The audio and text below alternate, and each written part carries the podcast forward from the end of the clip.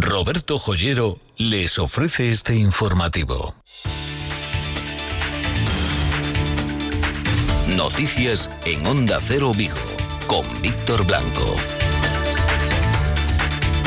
Hola, ¿qué tal? Muy buenas tardes. Eh, continúa la campaña de vacunación. Ayer les hablábamos eh, de los mayores de 80 años que se iniciaba esa campaña de vacunación. Estaban llamados 950 mayores eh, en la jornada de ayer en el área sanitaria de Vigo y hoy otros 950 y hoy ha comenzado además simultáneamente el proceso de vacunación del personal docente. Serán un total de 6.373 los profesores a los que se está convocando para vacunarse. En el día de hoy estaban citados 500. Eh, Esta vacunación se está realizando en el Hospital Álvaro Cunqueiro a los eh, profesores. Sin duda, toda vacunación que se realice es una buena noticia. Se espera que estén vacunados ya en esta primera dosis estos eh, profesores a finales del próximo mes de marzo. Enseguida vamos con ese alivio de las restricciones, enseguida vamos con otros asuntos que también marcan la actualidad de este martes, antes el pronóstico del tiempo. Augasa, la Mazda de Vigo, le ofrece el tiempo. Ana ¿qué tal? Muy buenas tardes. Hola, ¿qué tal? Buenas tardes. Bueno, cielos mayoritariamente cubiertos a esta hora en el centro de la ciudad de Vigo. ¿Qué es lo que nos espera para las próximas horas? Pues eh, cielos muy nubosos y con posibilidad incluso de algún orvallo. Uh -huh. En cuanto a las temperaturas máximas para el día de hoy, que estarán en valores muy agradables, sobre los 17 grados, y los vientos que soplan de componente sur, intensidad moderada, fuertes en el mar. Uh -huh. Y para mañana, pues un día muy similar al de hoy, eso sí, a últimas horas de la tarde y en la noche del miércoles al jueves vuelven las lluvias. Mm, o sea que ya lluvias más generalizadas, ¿no? A partir de mañana por la noche. Sí, efectivamente. Mm. Perfecto, muy bien, Ana. Pues muchas gracias un día más por atendernos en directo. Muy bien, gracias. Hasta pronto. Augasa, concesionario Mazda en Vigo, les ha ofrecido el tiempo. Apertura de la hostelería en prácticamente todos los ayuntamientos del área sanitaria de Vigo. Apertura, eso sí, con limitaciones. Eh, como les adelantamos aquí el pasado miércoles, eh, aforo del 50% en las terrazas, del 30% en el interior y hasta las 6 de la tarde. Esto en la mayoría de ayuntamientos del área sanitaria, porque hay otros en los que no, solo pueden abrir las terrazas. Y esto es en ayuntamientos, concretamente en los de Moaña, Redondela, Mos, Porriño, Olla, Mondariz y Pazos de Borbén. En esos solo terrazas. En el resto del área sanitaria de Vigo abre la hostelería y la primera valoración nos la hacía Rubén Pérez de la desde la Asociación de Hosteleros del Náutico. Es ser positiva porque pasamos de estar cerrados a estar abiertos. Eso ya tiene que ser un cambio de ánimo, un cambio de actitud para mucha gente, ¿no? Que pasas a poder estar produciendo lo vemos insuficiente, está claro. O sea, nosotros lo que le estábamos pidiendo era que nos, que nos permitieran pues abrir eh, ya al nivel del comercio, pero bueno, como ves, no ha sido posible. Seguiremos reclamándolo en la próxima reunión, que espero que para la semana sí que se constate esa apertura, ya que si estamos por debajo de los 150 es de ley que nos dejen que nos dejen abrir porque estamos en riesgo medio bajo. Faltan 14 minutos para las 2 de la tarde. En el control técnico está Ángel Mosquera.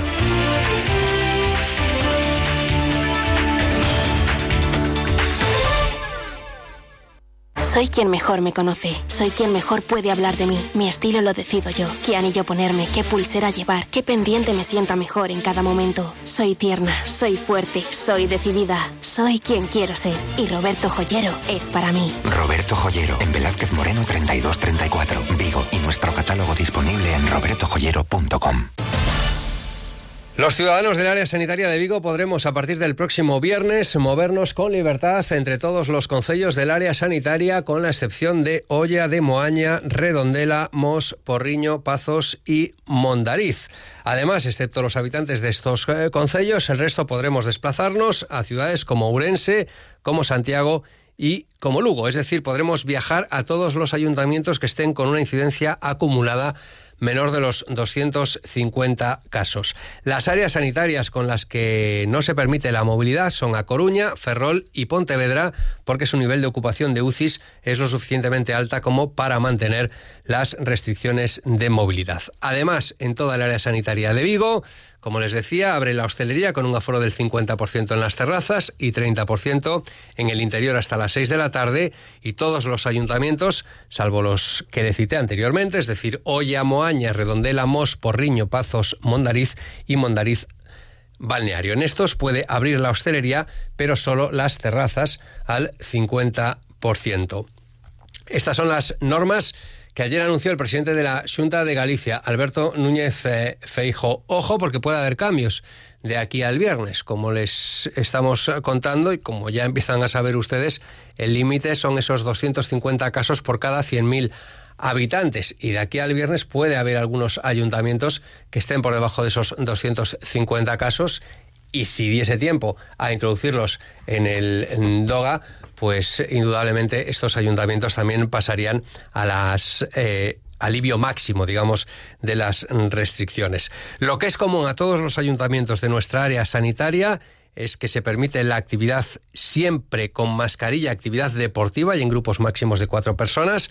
Pueden abrir los gimnasios y las instalaciones deportivas y también se permiten las reuniones de personas no convivientes hasta un máximo de cuatro. Los centros comerciales podrán abrir también los fines de semana. Estas últimas medidas son comunes a toda el área sanitaria de Vigo. Todas estas medidas, insistimos, entrarán en vigor el próximo viernes. El presidente de la Junta de Galicia, Alberto Núñez Feijóo, esperaba que este sea el comienzo de una desescalada que no tenga marcha atrás, pero también ha señalado que en el caso de que los datos vuelvan a empeorar, volverán las restricciones. Estamos a avanzar na desescalada e facémolo coa intención de non ter que volver atrás e engado, pero si temos que volver atrás, volveremos. Non vamos a dubidar en facelo ante as primeiras sinais de alarma ou de preocupación, volveremos a tomar restriccións e medidas restrictivas de mobilidade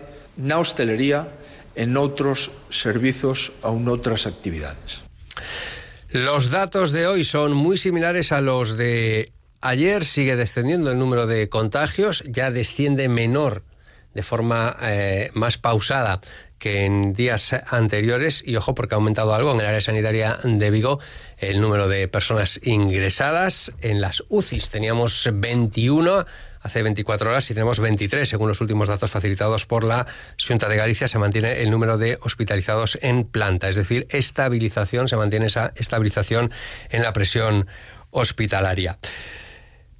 La cepa británica es la principal preocupación ahora, está en el 63% de los eh, contagios y de ahí que ayer el presidente de la Junta de Galicia se mantuviese muy prudente a la hora de esa desescalada y por eso se está realizando muy poco a poco y además se tendrán en cuenta los datos acumulados a siete días en lugar de a los 14 días, que es lo que se tenía en cuenta a partir de ahora. Veremos cuáles son las comunicaciones y el funcionamiento de la página web de la Junta de Galicia, también para que los medios de comunicación podamos facilitarles a ustedes en tiempo prácticamente real aquellos ayuntamientos que van cambiando sus restricciones, porque ahora habrá que mirar eh, los mapas para desplazarse, Ángel Mosquera. Por ejemplo, estoy en Vigo, ¿puedo ir a Cangas? Sí, pero a Moaña no, no puedo ir. Tengo una casa en Mos, pues no puede usted viajar a Mos, pero sí puede viajar a Gondomar. Puede usted ir a Urense o a Lugo, pero no puede ir usted a Pontevedra ni por supuesto a Coruña. Puede ir a Santiago, pero no puede desplazarse, por ejemplo, desde Vigo hasta Olla. Ya ven ustedes que es un poco jeroglífico porque depende de la incidencia acumulada en cada uno de los ayuntamientos por eso les eh, intentaremos ir informando, al menos desde aquí. Ustedes si pueden entrar en las páginas web de la Junta de Galicia para saber exactamente cuál es la incidencia acumulada de cada uno de los ayuntamientos. Como les decía, estas medidas se ponen en marcha a partir del próximo viernes. Y hoy, precisamente coincidiendo con ese anuncio de la apertura, los hosteleros y los eh, comerciantes continúan en su lucha. Concretamente, los de la provincia de Pontevedra y más concretamente los de Vigo dicen que ya renuncian a las movilizaciones y que lo que están haciendo es tomar medidas legales. Por ejemplo, hoy han presentado una demanda en los juzgados de Vigo en, lo que, en la que piden que por ley se les indemnice. ¿Por qué? Bueno, pues porque ellos consideran que en la propia ley, en el propio decreto del estado de alarma, figura como uno de los puntos fundamentales que aquellas personas que sean perjudicadas por ese estado de excepcionalidad que supone un estado de alarma deben ser indemnizadas. Se les debe dar eh, o beneficiar o indemnizar por los perjuicios que se les eh, causen. Hablábamos con Rubén Pérez cuando presentaban esta demanda esta misma mañana. Rubén Pérez, eh, como les decía, es el portavoz de la Asociación de Hosteleros del Náutico. Un poco nos basamos en el, en el artículo que también el gobierno instrumenta para, para recortar derechos, que es el decreto del estado de alarma y la Constitución española, pues deja claro que los daños ocasionados a las personas pues tendrán que ser resarcidos. Y entonces un poco ese es el argumentario de, de nuestros abogados, ¿no? Eh, en este caso, hoy lo hacemos con un bufete de Vigo, un bufete grande que tiene oficinas en otras ciudades de, España, como es Calisto Escariz, y, con ello lo que hemos buscado, pues un trato más personalizado, pues para el empresario que no quiera adherirse, pues a una plataforma como otras que tenemos. A nivel a nivel España, pues eh, hay dos plataformas o tres también, pero en esta buscamos un poco un, trato más personalizado, pues el que quiera pues sentarse, contarle su, su supuesto a su abogado, que el informe pericial él forme parte de él y pueda aportar y demás, pues entonces hemos buscado pues una, una solución para, para esas necesidades que estamos encontrando aquí en, en los hosteleros y, comerciantes de nuestra ciudad. Digamos que esta demanda iría contra el gobierno central, es decir, sería el gobierno central, la administración central del Estado, la que en caso de que ganaseis eh, tendría que hacer frente a esas indemnizaciones? Sí, en principio aquí hay dos, dos estados de alarma, ¿no? El que se instrumentó pues desde el 13 de, marzo hasta creo que estuvimos con el estado de alarma hasta julio. Eh, y ahí bueno pues eh, ahí la que provocó las restricciones fue únicamente el estado central. Y después hay un caso un poco más diverso que es el segundo estado de alarma donde simplemente el toque de queda es lo que lo que decreta o lo que legisla el Estado central. Y después las autonomías, alguna en mayor o menor medida, pues han ido aplicando restricciones.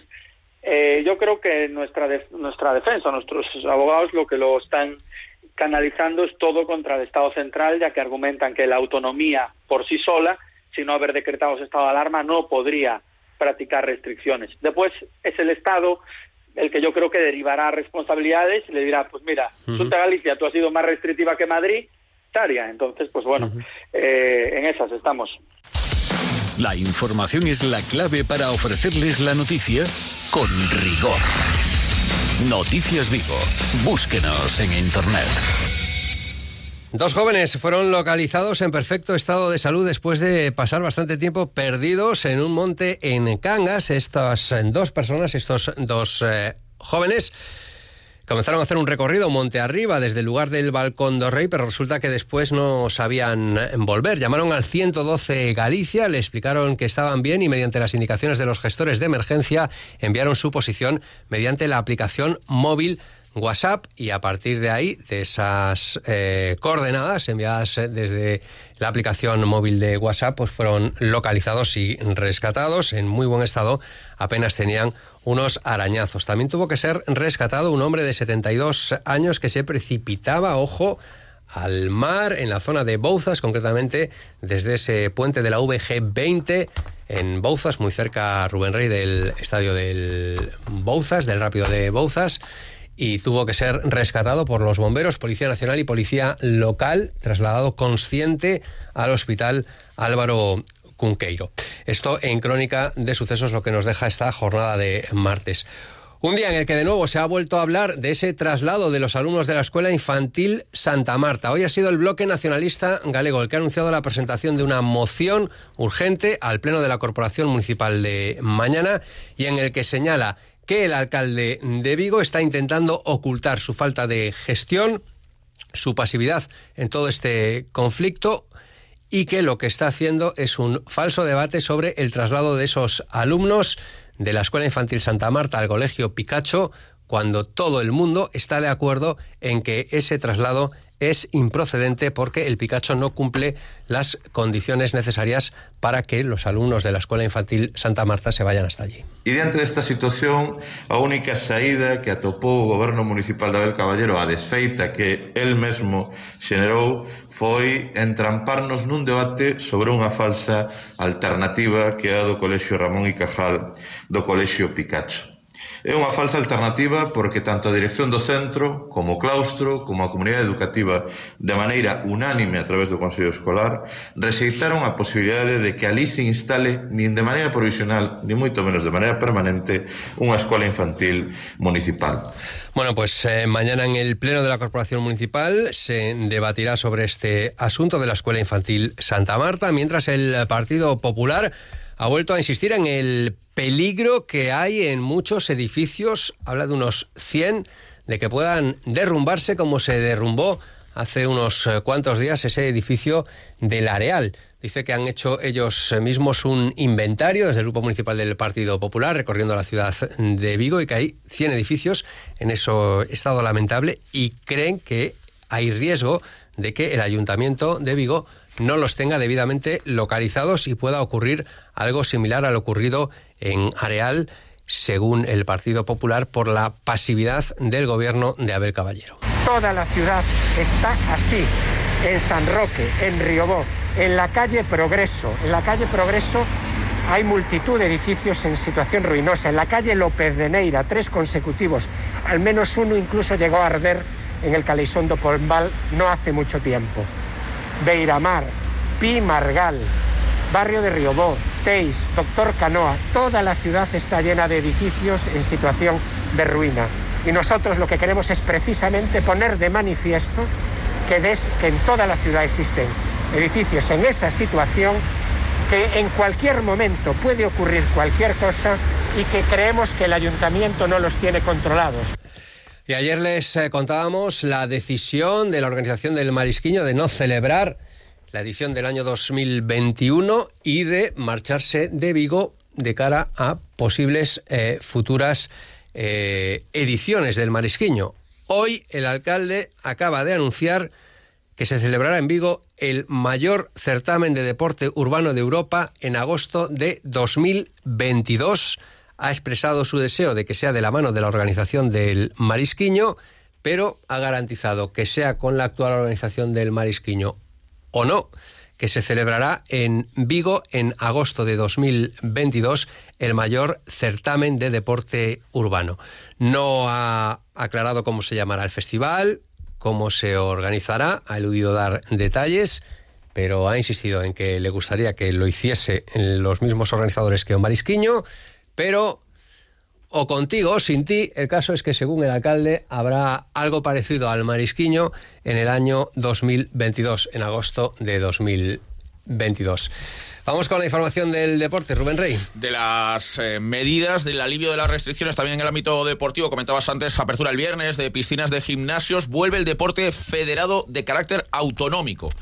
Federado Nacional nunca dejó de celebrarse, pero el Federado Autonómico regresa también y del deporte no federado se permite la práctica de un máximo de cuatro no convivientes y siempre con mascarilla, tanto al aire libre como a cubierto. Pero lo más importante, efectivamente, viernes reabren piscinas y gimnasios.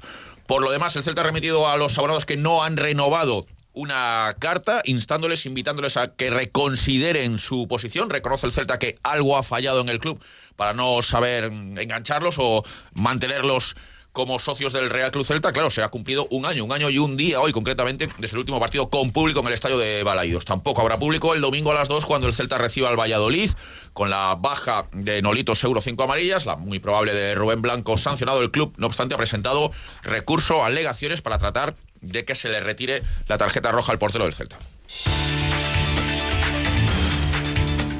Un varón de unos 35 años eh, son los y parece ser que eh, muerto de forma violenta, parece ser los últimos datos que arrojan las primeras investigaciones que se han realizado en el eh, cuerpo, en ese cadáver encontrado en Oporriño, en ese pozo del pasado fin de semana. Esas son las primeras conclusiones, por supuesto de momento no firmes, pero primeras conclusiones de esos primeros informes de la autopsia a ese cadáver que fue hallado semidesnudo en un pozo, en una nave abandonada en Oporriño. Los cielos cubiertos y así continuarán durante lo que resta de jornada y no se descarta incluso alguna precipitación que no sería ni demasiado abundante ni demasiado constante, según nos ha señalado Ana Laje al comienzo de este informativo. Las cosas ya se pondrán más serias a partir de mañana por la noche. Quedan las noticias de España y del mundo.